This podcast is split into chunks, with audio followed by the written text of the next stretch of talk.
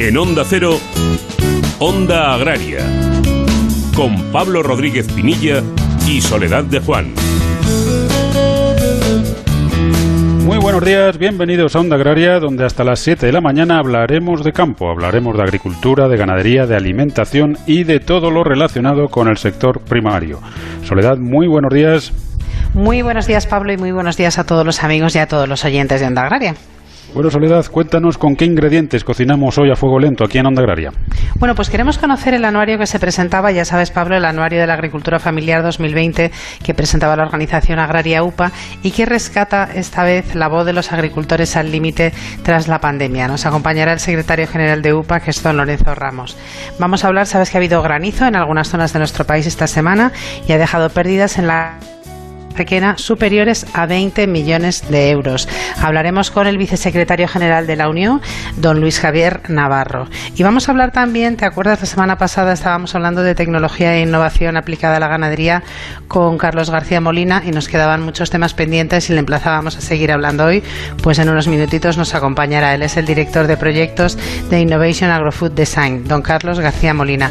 Vamos a repasar la actualidad que nos ha dejado esta semana, que es mucha. Vamos a resolver consultas con Celia y con Alfredo Zamora pues vamos a recorrer las redes sociales que también nos han dejado mucha actualidad. Y como hacemos cada día, cada sábado y cada domingo, terminaremos con nuestro compañero y amigo Jorge Ron mirando al cielo. Bueno, por mucho trabajo como siempre por delante, así que recordamos muy rápidamente cómo contactar con nosotros a través del correo electrónico ondaagraria.es y también pueden seguirnos en Twitter arroba ondaagraria y en LinkedIn. Y ahora sí, dicho todo esto, ponemos ya en marcha el tractor de Onda Agraria y empezamos la tarea cosechando la actualidad de la semana.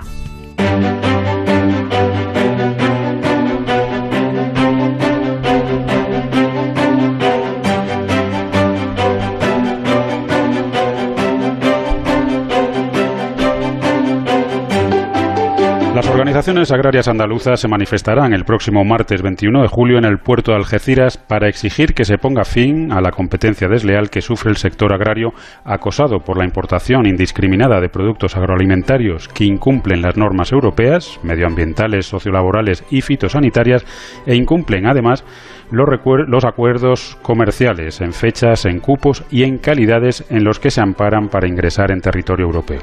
Representantes de Asaja, COAG, UPA y cooperativas agroalimentarias participarán en esta concentración que, dadas las circunstancias sanitarias, será representativa y no superará el centenar de personas. El objetivo es demandar un control real y efectivo de las importaciones, exigir el cumplimiento estricto de los acuerdos comerciales en vigor, con origen, fechas, cupos y calidades, alertar contra la firma de nuevos eh, acuerdos y condicionar la firma de los mismos a la realización de estudios previos de impacto sobre la agricultura europea y el cumplimiento de los principios de preferencia comunitaria y de reciprocidad. El Ministerio de Agricultura, Pesca y Alimentación ha impuesto en el primer semestre del año un total de 257 sanciones por un valor cercano a 323.000 euros, según el informe de actividad inspectora y de control de la Agencia de Información y Control Alimentarios, LAICA, presentado esta semana. De las sanciones impuestas, más de la mitad, un 64%, se han correspondido al sector hortofrutícola, seguida por el aceite de oliva con un 19,5% y por el cárnico con un 9,3%. Desde el año 2014 se han dictado 2.169 infracciones con sanción. Los sectores con mayor número de incumplimientos han sido el de frutas y hortalizas, el lácteo, el sector vitivinícola y el oleícola.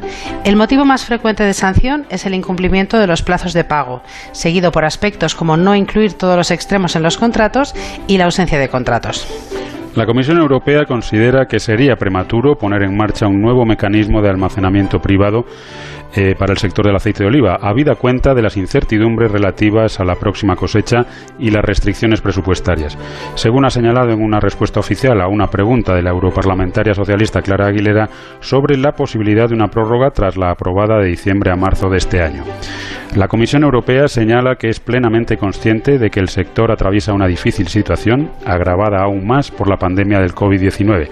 Afortunadamente, hasta la fecha y en comparación con otros sectores, el consumo global de aceite de oliva se ha mantenido relativamente estable desde el inicio de la pandemia y las exportaciones de aceite de oliva europeos a terceros países aumentaron un 10% en la primera mitad de la campaña de comercialización 2019-2020 con respecto al mismo periodo de la campaña anterior. La situación, eh, evidentemente, puede cambiar y la Comisión seguirá atenta a la evolución del comercio. Cooperativas Agroalimentarias de España ya ha solicitado por carta una reunión con el ministro de Agricultura, Luis Planas, y con la ministra de Industria, Comercio y Turismo, Reyes Maroto, en la que piden una defensa firme de los intereses del sector, motor de nuestra economía y clave para el mantenimiento y sostenibilidad de nuestros pueblos.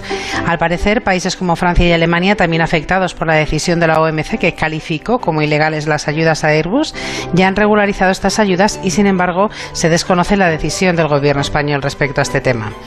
Cooperativas Agroalimentarias de España teme que el Gobierno de Estados Unidos apruebe la imposición de nuevos aranceles a partir de mediados de agosto que podrían grabar a la aceituna de mesa y al aceite de oliva español con una tasa arancelaria de hasta el 100% del valor del producto, lo que supondría la expulsión definitiva de esos sectores de un importante mercado que ha llevado años y grandes inversiones conquistar.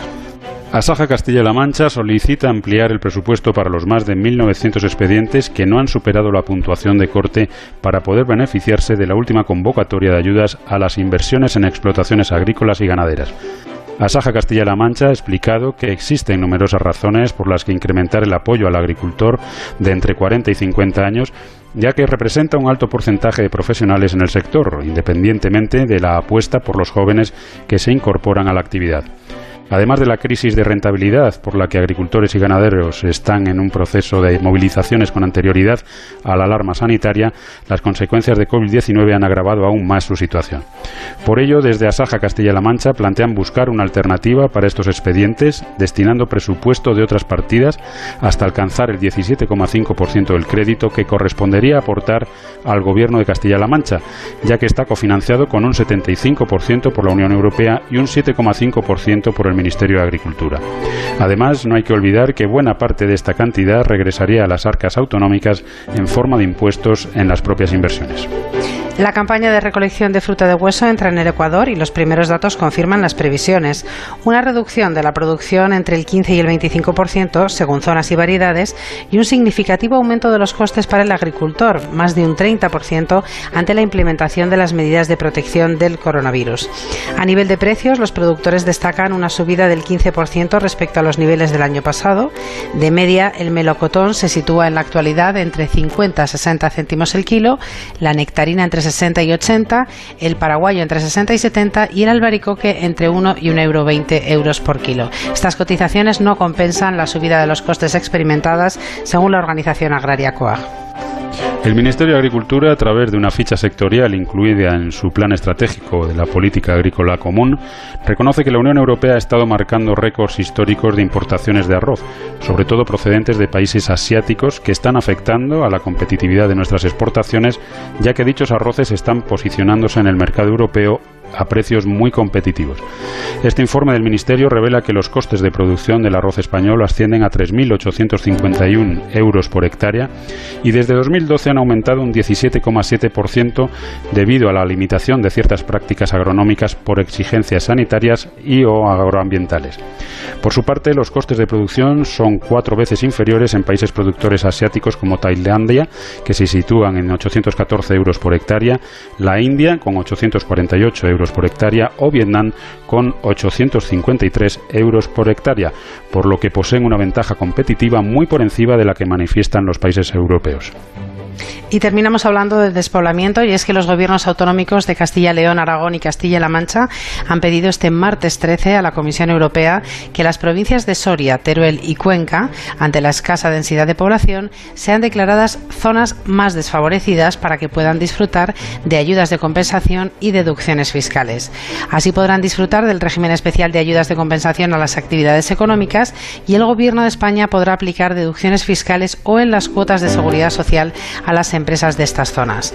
Las empresas establecidas en las provincias de Cuenca, Soria y Teruel, que cuentan con una densidad de población inferior a 12,5 habitantes por kilómetro cuadrado, se enfrentan a dificultades específicas que es necesario reconocer mediante su identificación como zonas más desfavorecidas en el mapa de ayudas regionales que el Gobierno español ha de notificar a la Comisión para su entrada en vigor el día 1 de enero de 2021. Pablo Rodríguez Pinilla y Soledad de Juan. Onda Agraria.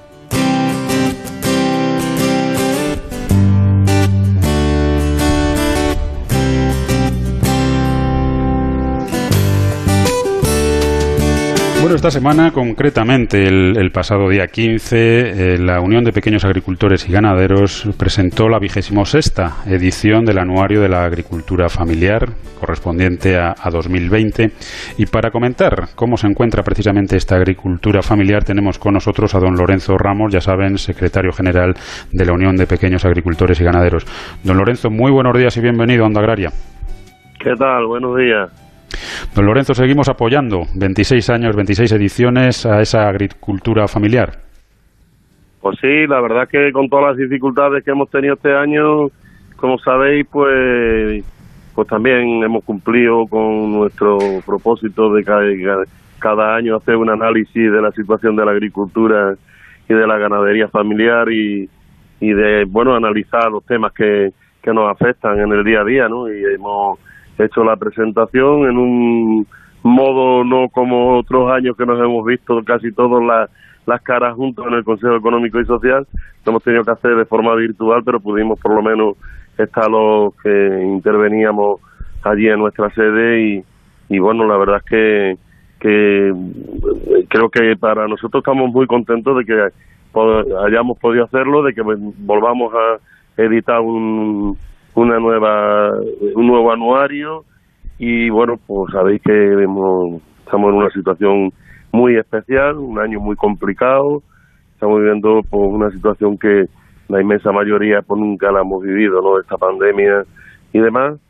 Pero bueno ahí estamos afrontando pues los problemas e intentando buscar soluciones de futuro porque creemos que el modelo que que nosotros representamos de agricultura familiar que mejor puede garantizar pues que problemas como los que hemos tenido con la pandemia y demás pues los ciudadanos tengan garantizado el suministro de alimentos ¿no? Don Lorenzo, ¿qué necesita esa agricultura familiar para convertirse pues en, el referente eh, de la producción alimentaria?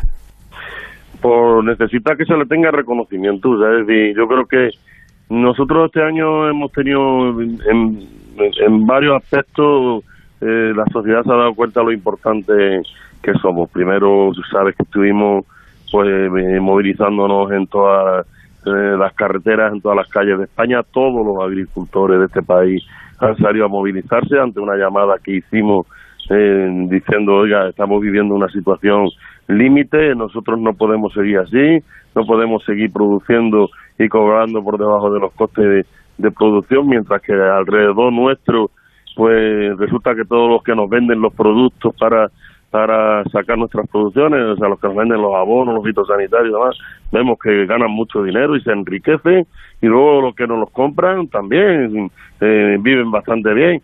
Entonces, bueno, pues la verdad es que yo creo que la sociedad supo entender que teníamos un problema y que eh, había que darle una solución y también el gobierno de alguna forma pues también ha resuelto o ha actuado eh, cambiando la ley de la cadena. Pero luego yo creo que se ha demostrado sobre todo con la pandemia de que hemos estado ahí, hemos dado la talla, hemos estado a la altura, eh, hemos garantizado el abastecimiento de alimentos, por lo tanto es muy importante que tengamos una agricultura y una ganadería que, que no nos pensemos que todo va a venir de fuera, porque por ejemplo productos como las mascarillas, y todas otras cosas que tenían que venir de fuera, pues en muchos casos había muchos problemas, ¿no? Entonces, primero necesitamos el reconocimiento, necesitamos que se sepa que, estamos ahí y lógicamente lo que necesitamos es que se hagan políticas para favorecer ese modelo de agricultura. Pero sobre todo lo que necesitamos es respeto, lo que necesitamos es que se sepa entender que si nosotros estamos haciendo un trabajo y sacamos un producto, nosotros tenemos todo el derecho a cobrar por ese producto como mínimo lo que nos ha costado producirlo y, tener, y hacer frente a las inversiones que tenemos en nuestras explotaciones.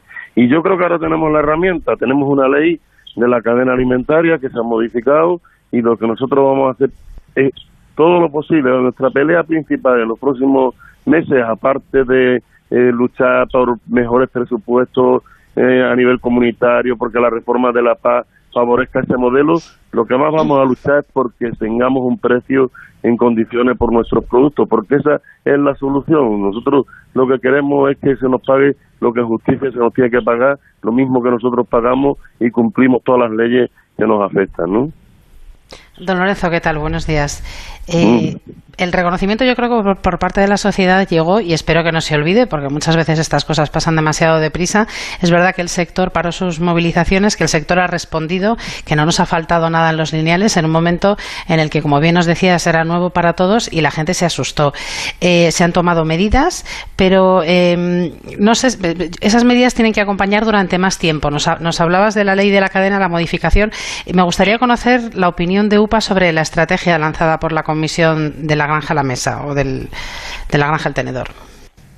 Bueno, nosotros nosotros no nos importa que se hagan propuestas y creo que, que además ya hemos hecho tanto eh, tantos experimentos para adaptarnos a la nueva situación, sobre todo relacionadas con el tema de la sostenibilidad, de cuidado del medio ambiente, del bienestar de los animales, que si tenemos que hacer más cosas las hacemos, pero lo que nos preocupa es que se intente, aprovechando, decir, no, la estrategia de la granja a la mesa eh, contiene temas como que la obligación del etiquetado de los alimentos o los canales cortos de comercialización o el tema de potenciar más la agricultura ecológica, que pueden ser temas interesantes, eh, ahí nos metan una cuña como por ejemplo el poner en evidencia los sistemas de producción que tenemos ahora. Eso sí que, desde luego, nosotros estamos totalmente en contra, porque creemos que cualquier eh, criterio que se tenga que tomar siempre se tiene que tomar con, con bases científicas. Y el decir, por decir, no, aquí hay que eliminar el 50% de la utilización de productos fitosanitarios, aquí hay que eliminar la utilización de antibióticos, aquí hay que reducir el consumo de carne hay que eliminar el, el, tema de los fertilizantes. Oiga, ¿y eso por qué? ¿Por qué? O sea, aquí hay que potenciar la agricultura ecológica, eh, nosotros estamos de acuerdo, pero si hay sistemas convencionales que dan toda la seguridad, ¿por qué los vamos a criminalizar? ¿Por qué esa historia de decir eh, que parezca que es que lo que estamos haciendo es algo que es ilegal? Si nosotros, los agricultores, cuando utilizamos un producto fitosanitario es porque las plantas se ponen enfermas y, es como los medicamentos que hay que echarle, o los animales cuando tienen problemas, pues claro que hay que ponerle antibióticos, pero no se los echamos por echárselo porque además cuesta mucho dinero. Entonces, esas cuestiones nosotros hemos dicho que no estamos dispuestos a entrar en ese tipo de debate y esperamos que también el gobierno español, y otro día se lo trasladamos al ministro, pues en ese sentido, pues también plante cara y yo hacía referencia en mi intervención al artículo que nos ha mandado el propio comisario de Agricultura de la Unión Europea. Al final en el artículo decía, si eh, la sociedad europea quiere que los agricultores hagamos un esfuerzo y tal y seamos muy respetuosos con la biodiversidad, con el medio ambiente y con el cuidado de los animales, también la sociedad europea tendrá que tener en cuenta que se necesita una política que sea mucho más respetuosa con los propios agricultores. Entonces, nosotros no, como digo, no evadimos ni, ni nos importa hacerle frente a cualquier propuesta, pero que no se planteen desde el punto de vista que parezca que lo que estamos haciendo es algo ilegal, ¿no? Pues totalmente de acuerdo, don Lorenzo. La verdad es que el potenciar la agricultura está muy bien, pero no tiene que estar reñido con el ayudar, potenciar y seguir reconociendo el magnífico trabajo que se hace desde la agricultura convencional. Porque si se es respetuoso, si se es responsable, no hay por qué tener problemas. Y sobre todo, que si hay problemas, que los argumenten y que pongan encima de la mesa todos los datos que les llevan a proponer otras, otras cuestiones. Don Lorenzo, como siempre, le agradecemos que nos haya acompañado aquí en, en Onda Agraria. Les damos la enhorabuena enhorabuena por esos 26 años, esas 26 ediciones defendiendo la agricultura familiar y esperemos que el año que viene podamos celebrarlo de una forma diferente. Venga, es de verdad. Muchas gracias, un abrazo. Onda Agraria, Onda Cero.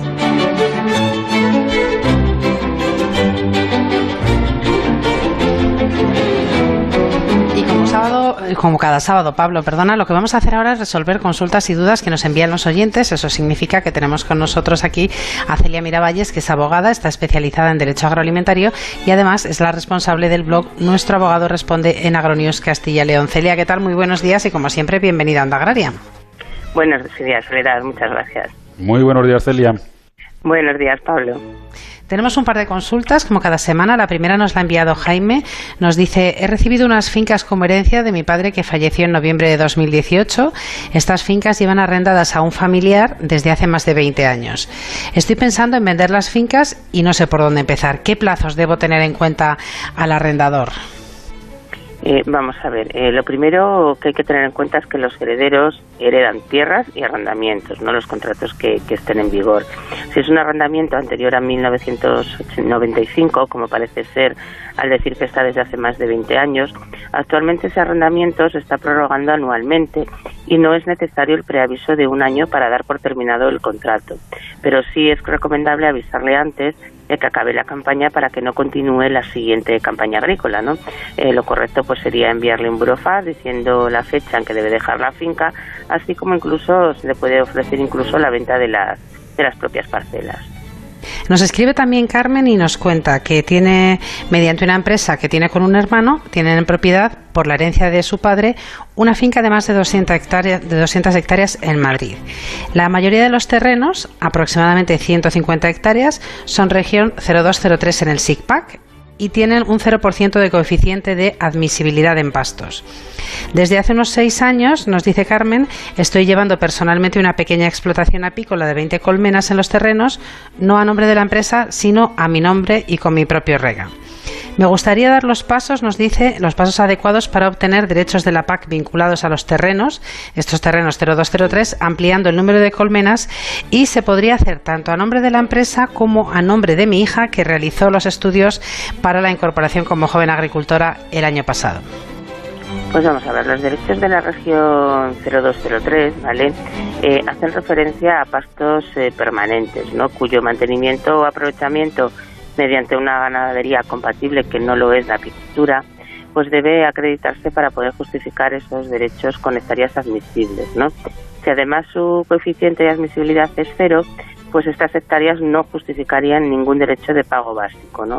Otra cosa diferente, pues es instalar una explotación apícola y en su caso pues poder acceder a las ayudas a la incorporación de jóvenes agricultores o a las ayudas agroambientales, ¿no? Para lo que habría que cumplir por los requisitos que, que marque la normativa en ese momento. Bueno, pues como siempre, Celia, muchísimas gracias por haber estado con nosotros aquí esta mañana, ayudando a los oyentes de Onda Agraria y hasta la semana próxima. Gracias a vosotros. Un abrazo. Adiós. Onda Agraria.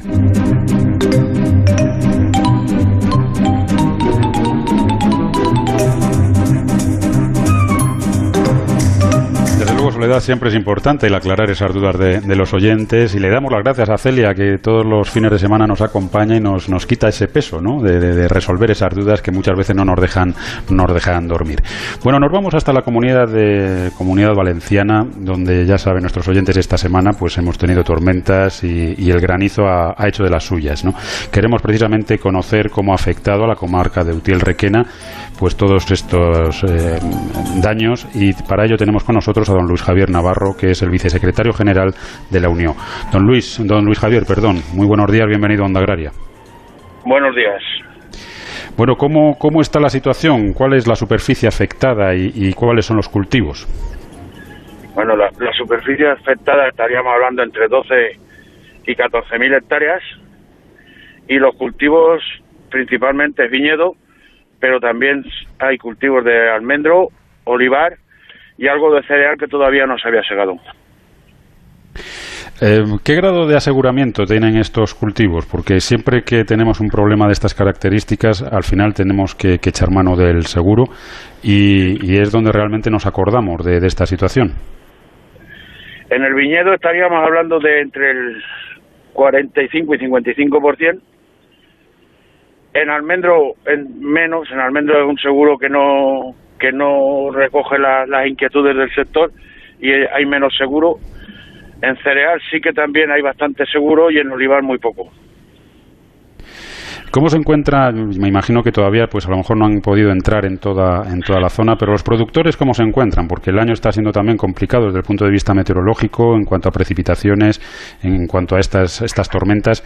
Eh, ¿Cómo están los ánimos, don Luis Javier? Los ánimos, pues ya te puedes imaginar, mal, porque hay muchas parcelas, este ha sido un siniestro, mucha intensidad, hay muchas parcelas del 100%, yo creo que este siniestro podríamos estar hablando de que el 50% de las parcelas están por encima del 60% de daño, con lo cual es un siniestro bastante importante donde las pérdidas son muy cuantosas. Me, imagino, don Luis Javier, que como siempre ocurre en estas situaciones, eh, más allá de los daños en los cultivos, eh, habrá habido también daños en infraestructuras. Sí, hay, hay daños importantes en infraestructuras, en caminos, en, en, normas, en, en emparrados, en sistemas de conducción de viñedo, que los ha arrancado, en, en almendros, arranca almendros también, los daños son, son importantes, ¿no? Porque además cayó mucha agua en poco tiempo. Estábamos hablando de que a lo mejor en media hora o menos cayeron 70 o 75 litros por metro cuadrado en algunas zonas. ¿Se han iniciado ya los trámites para valorar los daños por parte de, de las compañías aseguradoras, por parte de Agroseguro? Sí, se han empezado ya a los trámites, ya se están dando parte. Eh, ayer viernes vino o hubo una reunión con Agroseguro para empezar a peritar y a ver de qué modo se podían hacer las peritaciones más rápidas y más efectivas para los agricultores, con lo cual yo creo que por parte de, Agroseguro y por parte de las organizaciones agrarias, y en este caso de la Unión, estamos haciendo un seguimiento para que los, los agricultores por lo menos vean que alguien se preocupa por ellos.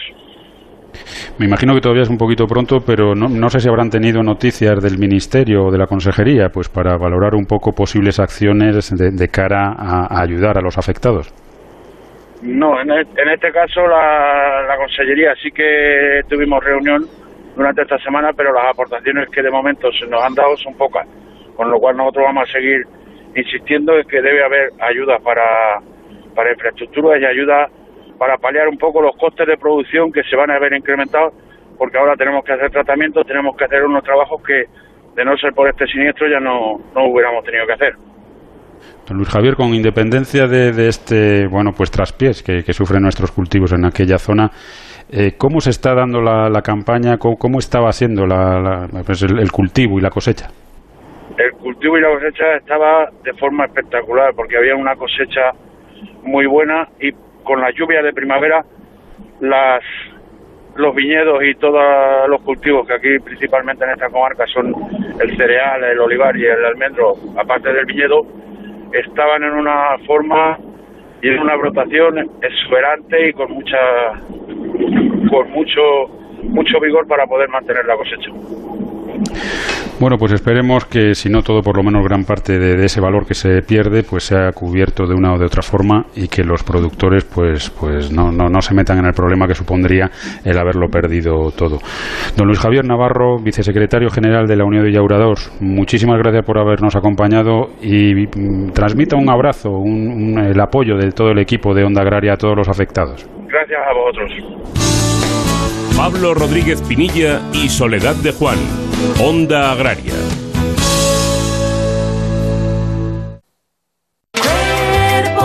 Adelgazar, adelgazar, adelgazar. Tienes ganas de adelgazar y no sabes qué hacer porque estás aburrido, aburrida de no conseguir resultados. Pues ven a Cuerpo Libre. Vas a adelgazar con una sonrisa, de una forma natural localizada y vas a mantener los resultados. Te estamos esperando en el 91 192 32 32. 50% de descuento 91 192 32 32. Cuerpo Libre. Películas de culto imprescindibles en versión original, exhibidas en la última tecnología con pantalla y sonido impresionante, en una antigua estación de tren convertida en un teatro. Comienza el Madrid Film Festival en el Gran Teatro Banquia Príncipe Pío, todos los días a las 8 de la tarde. Un planazo para este verano en Madrid. Compra tus entradas en laestacion.com. Onda Cero Madrid 98.0 En Murprotec ponemos todo de nuestra parte para ayudar a que todos los hogares y empresas estén libres de humedades. Por eso destinamos un millón y medio de euros en ayudas directas para proteger su salud. Infórmate de nuestro bono de protección social para familias y empresas. Llámanos al 930 1130 o accede a murprotec.es. Muchos sostienen que la toma de decisiones es un proceso inconsciente y que al escuchar las distintas opciones ya sabes lo que quieres, aunque tardes en decidirte. Por eso, si te decimos que la gama del nuevo Ford Kuga se compone de motores gasolina, diésel híbrido con etiqueta eco y hasta un plug-in hybrid con etiqueta cero y enchufable, seguro que ya has elegido. Solo es cuestión de tiempo que vengas a conocerlo. El nuevo Ford Kuga ya ha llegado. Ford, acercando el mañana. Brindemos con sidra y volvamos a disfrutar de lo mejor de la cocina asturiana en Restaurante Couzapin con la calidad, buen servicio e ilusión de siempre. Restaurantecouzapin.com 98.0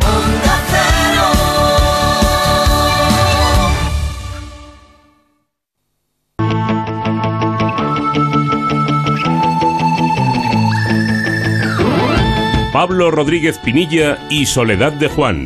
Onda Agraria. Bueno, pues ya estamos de vuelta. Recuerden que están escuchando Onda Agraria, que están en Onda Cero y que les acompañaremos hasta las 7 de la mañana hablando de campo.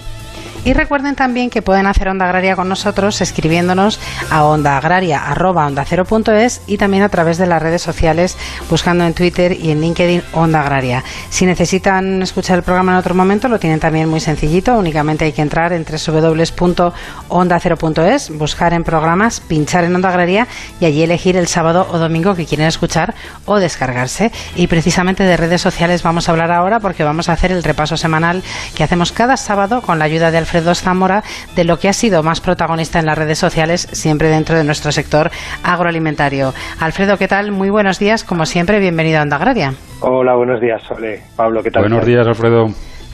¿Cómo se han comportado las redes sociales esta semana? Eh, Alfredo, ¿qué vamos a destacar?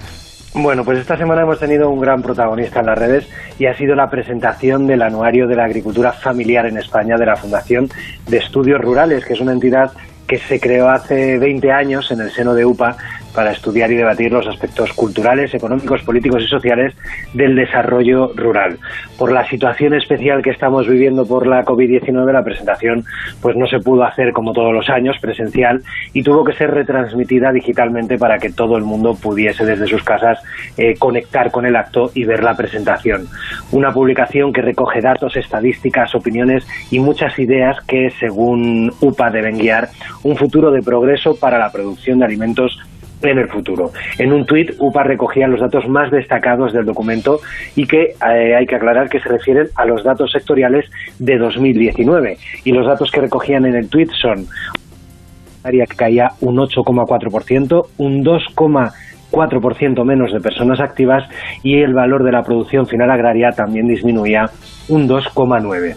Un documento muy completo así como un índice de todos los contenidos que podéis encontrar en la página web de UPA en la sección de actualidad en el apartado de publicaciones.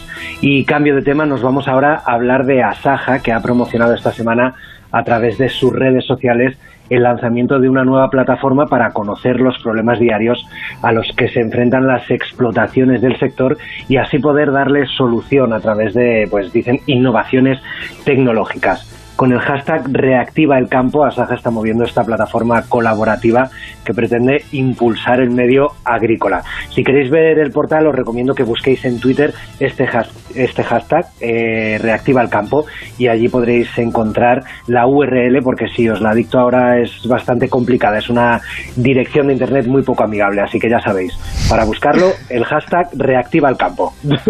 Pues recordamos ese hashtag Reactiva el Campo, hablábamos hace unos minutitos, Alfredo, con con, don Lorenzo Ramos precisamente de la presentación de ese anuario y me alegro que en las redes sociales también haya estado muy activo y haya llegado a cuanta más gente mejor porque bueno, indudablemente este año eventos presenciales hay pocos, pero los virtuales se están convirtiendo también no solo en imprescindibles, sino en una forma de llegar a gente que antes pues por motivos de kilómetros, de tiempos y de agenda pues tampoco hubiera sido posible que lo hicieran, así que nos quedamos con esa parte positiva.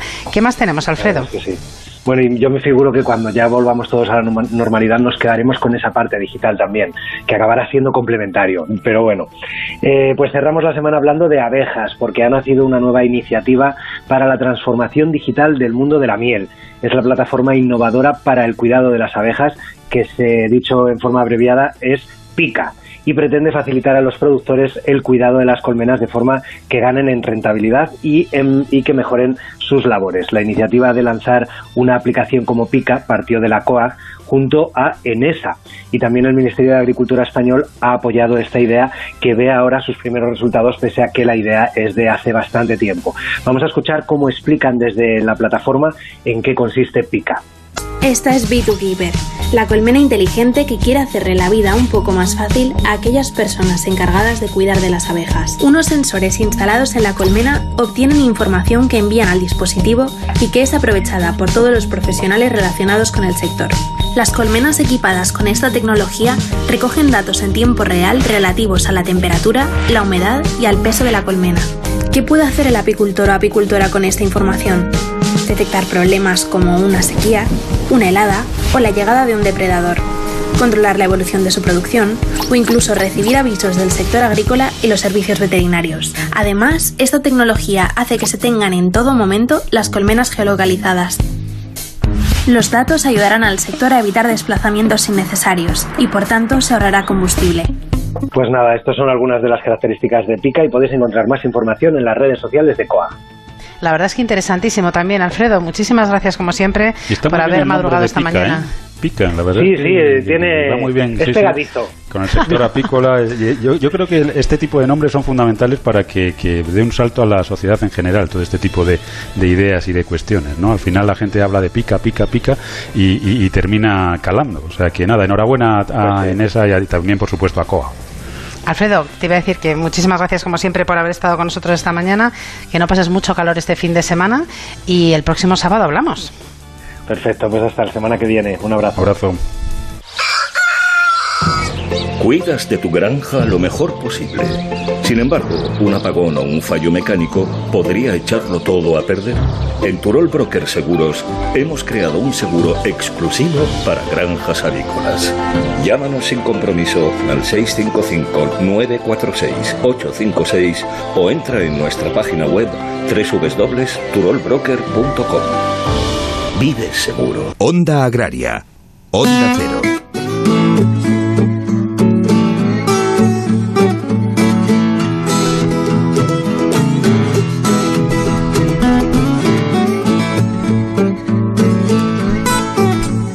Como bien recordarán nuestros oyentes, la semana pasada estuvimos hablando de tecnología e innovación aplicada a la ganadería y la verdad es que nos quedaron muchísimos temas en el tintero, así que pues hemos decidido esta semana continuar. Y, lo vamos a hacer, por supuesto, con Carlos García Molina, que es ingeniero agrónomo y es el director de proyectos en Innovation Agrofood Design. Carlos, muy buenos días y bienvenido a Onda Agraria. Hola, muy buenos días, Pablo. Muy buenos días, Sole. Un placer estar aquí de nuevo. Bueno, eh, Carlos, estuvimos hablando de, los drones. Eh, por supuesto, los drones son una auténtica maravilla y las posibilidades que tienen de aplicación en el campo pues son, me atrevería a decir, que casi infinitas. Hoy vamos a hablar un poquito más de, GPS. Eh, hay una cuestión que es muy interesante, sobre todo para ganadería extensiva, que es el, GPS como método de control animal. Correcto, completamente de acuerdo. bueno, pues un poco a colación del tema de los drones, y para introducir este tema, eh, lo mismo que la, que la, anterior ocasión, nosotros eh, hemos trabajado con diferentes tipos de GPS eh, en un proyecto muy interesante con la Universidad de Salamanca y la verdad es que tiene una serie de aplicaciones, pues casi como tú comentabas, como lo tenés, casi infinita.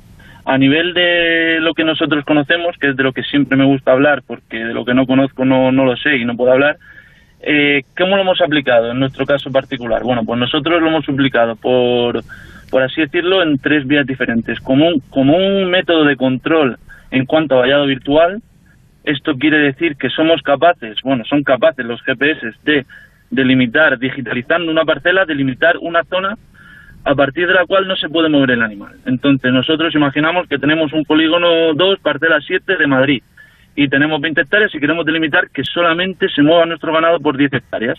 Delimitamos digitalmente esta parcela y somos capaces, mediante este tipo de dispositivos, de evitar que el ganado se mueva afuera, bien sea mediante un input negativo, como puede ser una descarga eléctrica, un sonido de un vaquero, o bueno, cualquier tipo de, de calambrazo, de sensor térmico, etcétera, que los haga retroceder a su zona de, digamos, delimitada previamente. Por otra parte, en estos GPS es uno de los que hemos trabajado, eh, incorporamos sensor de temperatura, un sensor de temperatura que nosotros en un primer momento, haciendo un rastreo bibliográfico de, de las aplicaciones que tenía, pues bueno, pues nos salía que nos iba a venir muy bien para el tema de valorar un poco el estrés animal, ¿no? En cuanto, pues bueno, la temperatura es un fiel reflejo de factores como puede ser un parto, como puede ser una enfermedad, como puede ser si el animal está estresado por falta de agua, por falta de comida, etcétera, etcétera.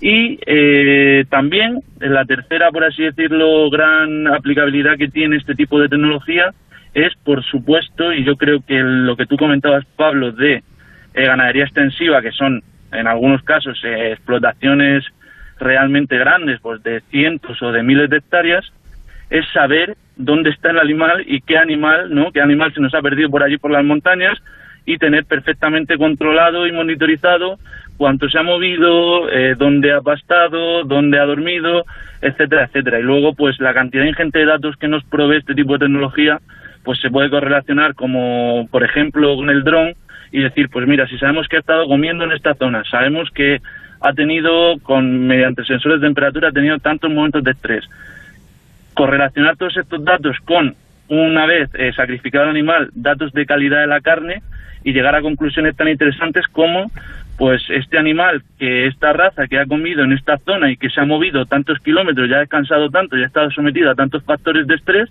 nos muestra un rendimiento en la canal X y nos muestra una calidad de la carne, un defecto en la carne, un lo que sea y, y, y bueno, la verdad es que, bueno, una, como os podéis imaginar, una cantidad de aplicaciones eh, increíble y muy, muy, muy, muy interesante.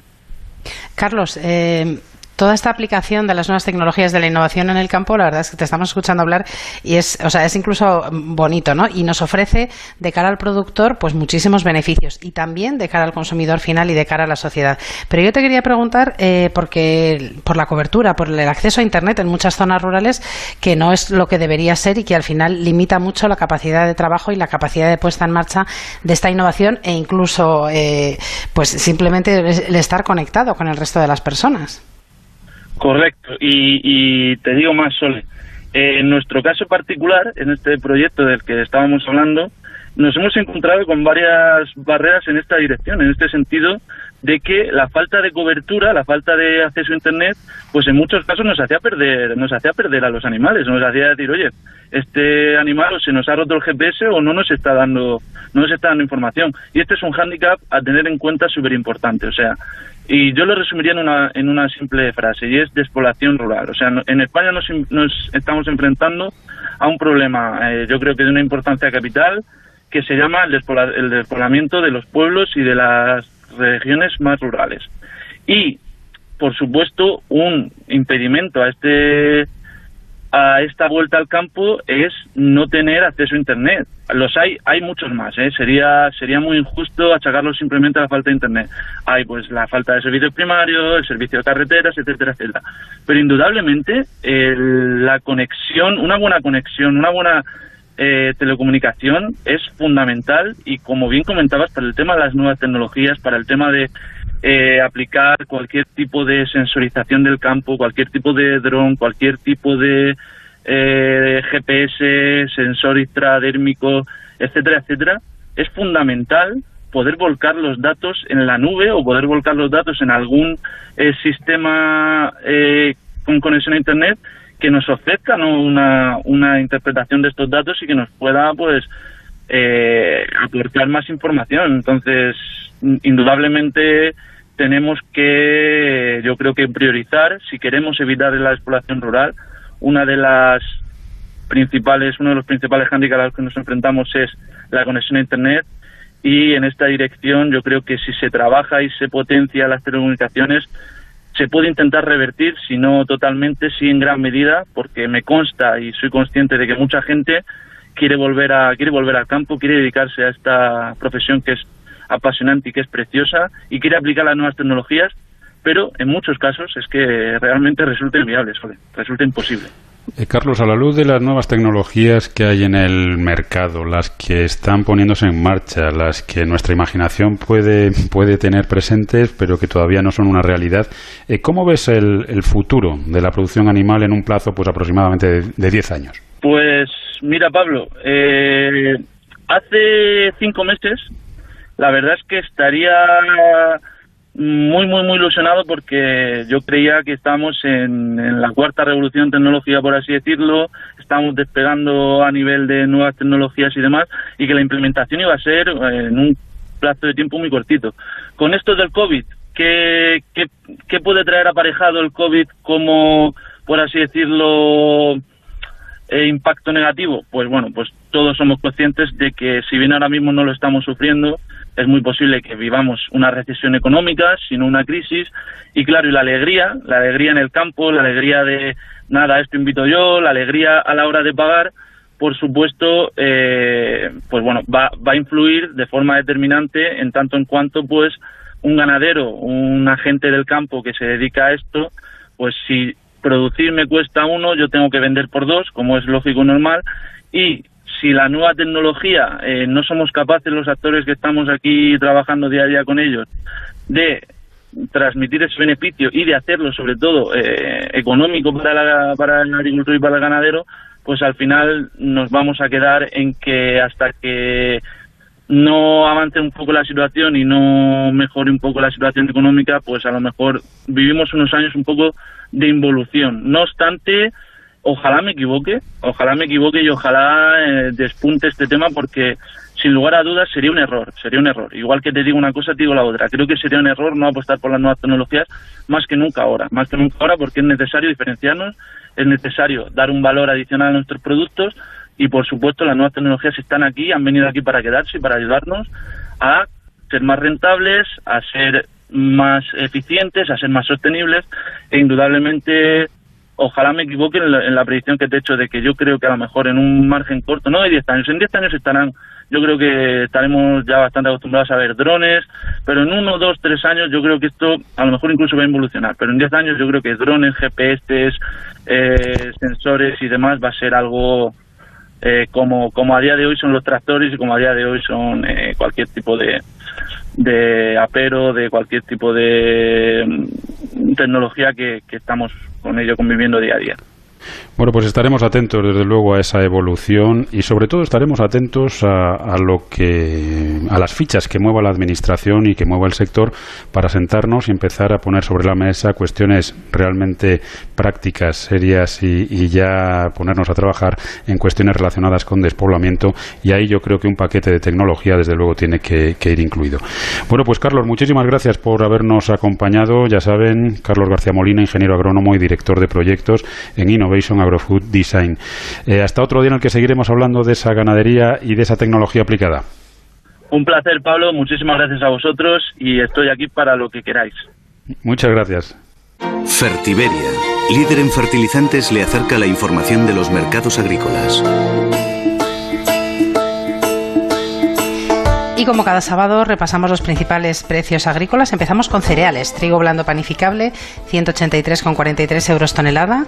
Trigo duro, 267,33 euros tonelada. Cebada pienso, 153,92 euros tonelada. Y maíz grano, 178,70 euros tonelada. Repasamos también algunos precios de frutas y hortalizas y lo vamos a hacer por cada 100 kilos, empezando por la cereza, 215,32 euros.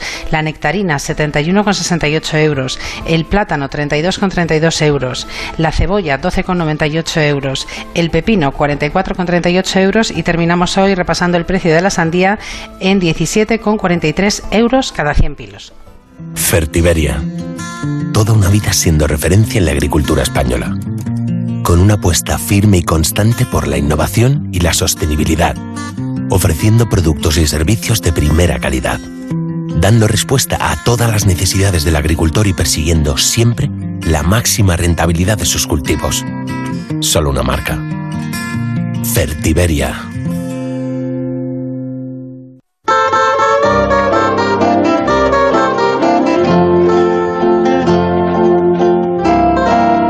ya a puntito de terminar el programa nos queda por conocer el pronóstico del tiempo para el fin de semana, una tarea de la que se ocupa cada sábado Jorge Ron. Muy buenos días, Jorge. Hola, buenos días, Soledad y Pablo. Y un cordial saludo a nuestros amigos agricultores y ganaderos. Hoy quería felicitar a los productores de cereal de Castilla y León, que la cosecha de invierno puede ser de récord, con un incremento del 46% respecto a la media de los últimos cinco años. Es el mejor rendimiento medio de los últimos 35 años y hablamos de la climatología o del tiempo que tengamos para los próximos días. Lo que es el fin de semana se mantendrá con una situación típicamente veraniega. Prácticamente las presiones se mantienen altas, no tenemos atmósfera inestable y lucirá el sol casi toda la jornada en toda la península. Durante el sábado alguna nubosidad baja tendríamos a primeras horas a orillas del Cantábrico algo más persistente en levantar en la zona del País Vasco, también nubes bajas en la costa central de Cataluña y en el sur de Valencia, pero levantarán por la mañana, quedando una jornada de cielos prácticamente despejados con algo de nubosidad de evolución por la tarde en zonas altas de Extremadura, del oeste de la Mancha o de interior de Andalucía Oriental. Los vientos del este moderados en la zona norte de Galicia. En el resto prácticamente brisas costeras que van a predominar y temperaturas altas. Hay que pensar que durante el fin de semana rondaremos los 40 grados por las cuencas del Guadiana y Guadalquivir, pero también en la zona del interior de Galicia estará en 38 grados, Castilla-León similar, la zona centro y también lo que es eh, Extremadura valores de 38 a 40 grados, así que mucho calor durante el fin de semana. Y es que el domingo prácticamente es lo mismo, cielos despejados, durante toda la jornada, algo de nubosidad baja a orillas del Cantábrico, sobre todo en el País Vasco y Cantabria, donde tendremos nubosidad baja persistente y en el resto de la península de cielos despejados y estamos un poco a la espera de que llegue un embolsamiento de aire frío para el lunes a Portugal. Eso es lo que cambiará un poco la situación, refrescará el ambiente para la semana que viene, pero eso ya es a partir del lunes. Bueno, pues hasta aquí la previsión para el fin de semana y mañana, Jorge, nos cuentas cómo, cómo veis la previsión. Sí, hablaremos de que esa borrasquita o ese aire frío que va a llegar a Portugal va a inestabilizar, va a producir algunas tormentas, pero serán pasajeras dos o tres días y esperemos que no creen problemas en el campo a la recogida de las cosechas, simplemente que bajen las temperaturas, que también eso es, es bueno. Pues estaremos muy atentos. Jorge, que pases un buen sábado y hasta mañana. Hasta mañana.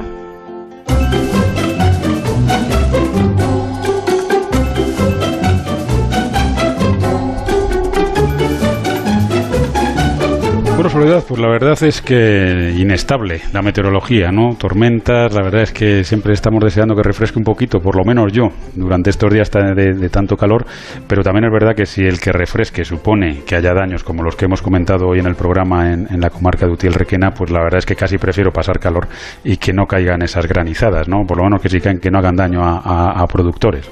Bueno, estamos a mitad de julio, o sea que lo suyo es que haga mucho calor. Lo que pasa que también es verdad que estamos en un año un poco singular, con los horarios un poco cambiados de... Me imagino que no, no en el campo, claro, los animales eso no lo saben.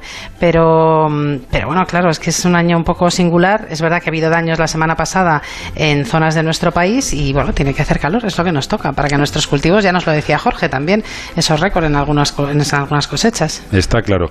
Bueno, de todas formas, aquí en Onda Agraria se lo iremos contando y mañana ya saben que de 6 a 7 de la mañana, pues también estamos aquí hablando de campo y hablando de mar. Soledad, ¿con qué protagonistas? Bueno, pues mañana vamos a saludar a la nueva presidencia, a la nueva presidenta del Comité de Gestión de Cítricos, que es doña Inmaculada Sanfeliu. Con ella queremos conocer, bueno, esta nueva etapa que inicia y los retos que tiene este sector tan importante. Hablaremos también con la presidenta de Asaja en Toledo, que es doña Blanca Corroto, porque Asaja en Toledo y los sindicatos han modificado tres categorías profesionales del convenio del campo, adecuándolas al salario mínimo interprofesional y queremos saber cómo va a afectar a nuestros amigos en el campo. Repasaremos datos interesantes del Observatorio de Cooperativas con Elisa Plúmez. César Marcos nos dará las claves de la agenda para la semana próxima. En La Marea, la sección que dedicamos al sector pesquero, nos acompañará la responsable de proyectos e innovación en Cepesca, que es doña Nadia Moaya, con quien queremos conocer el proyecto Acto Azul.